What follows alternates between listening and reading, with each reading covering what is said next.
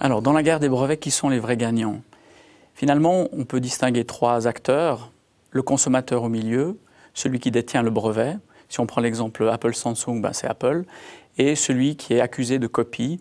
Du point de vue du prix, on peut sans aucun doute dire que le gagnant, euh, c'est le copieur, puisqu'il va pouvoir bénéficier d'une innovation sans avoir investi d'argent dans la recherche pour obtenir cette innovation.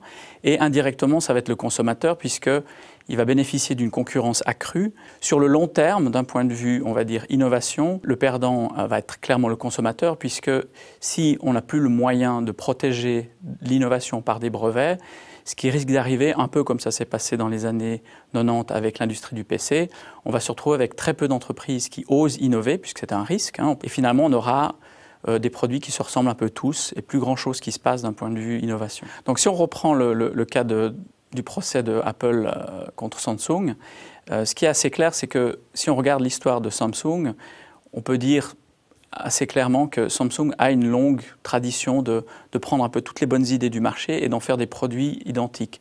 Avant l'iPhone, le, smartphone qui était le plus en vogue, euh, c'était les BlackBerry. Et si vous regardez les, modèles de l'époque euh, de Samsung, ils, ressemblaient comme deux gouttes d'eau à, des BlackBerry. Si on prend le cas de Apple, euh, je pense qu'ils courent un vrai risque dans la mesure où ils n'ont jamais en même temps que deux modèles, hein, le modèle iPhone courant et celui qui est précédent. Si pour une raison ou une autre, ils se font euh, manger une partie de leur marché, contrairement bah, à Samsung qui a des centaines de modèles différents ou Nokia, euh, il y a des chances qu'ils perdent une grande partie de leurs revenus, donc leur capacité à innover par la suite.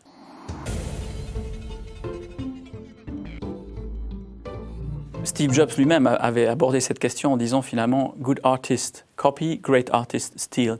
Finalement, le grand artiste, il va peut-être prendre des idées d'autres, mais il est tellement meilleur que les autres qu'on finira par oublier ceux qu'il a copiés pour se rappeler de ce que lui a fait avec cette idée. On peut copier jusqu'à un certain point à condition de rajouter quelque chose qui transcende l'idée de départ. Et euh, dans le cas, de nouveau, si on revient à Apple Samsung, on peut en douter dans la mesure où on a même vu un certain nombre de, consommateurs aux États-Unis qui revenaient avec des modèles Samsung vers les, vers le, dans le magasin en disant on pensait avoir acheté un, produit Apple.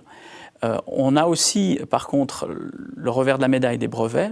Une entreprise peut aussi s'endormir sur ses brevets. Par le passé, on a eu un certain nombre d'exemples, comme Kodak avec euh, tout un tas de brevets sur l'image analogique, et ils n'ont pas vu venir le numérique et ils se sont complètement fait dépasser par ça, ou Xerox, qui avait un tas de brevets dans, euh, dans tout ce qui était impression, laser, etc. Et ils n'ont pas vu venir euh, les imprimantes jet d'encre, qui là aussi leur ont, leur ont euh, mangé une bonne partie de leur marché.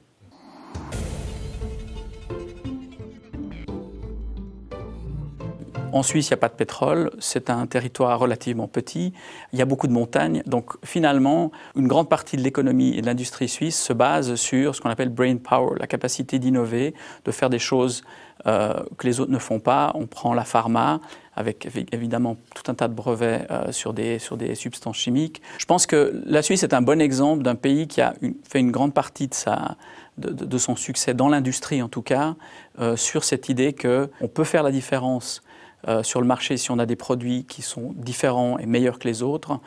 Et je dirais que s'il y a un pays qui devrait, en tout cas dans une certaine mesure, euh, défendre l'idée de brevet jusqu'à un certain point, c'est certainement la Suisse.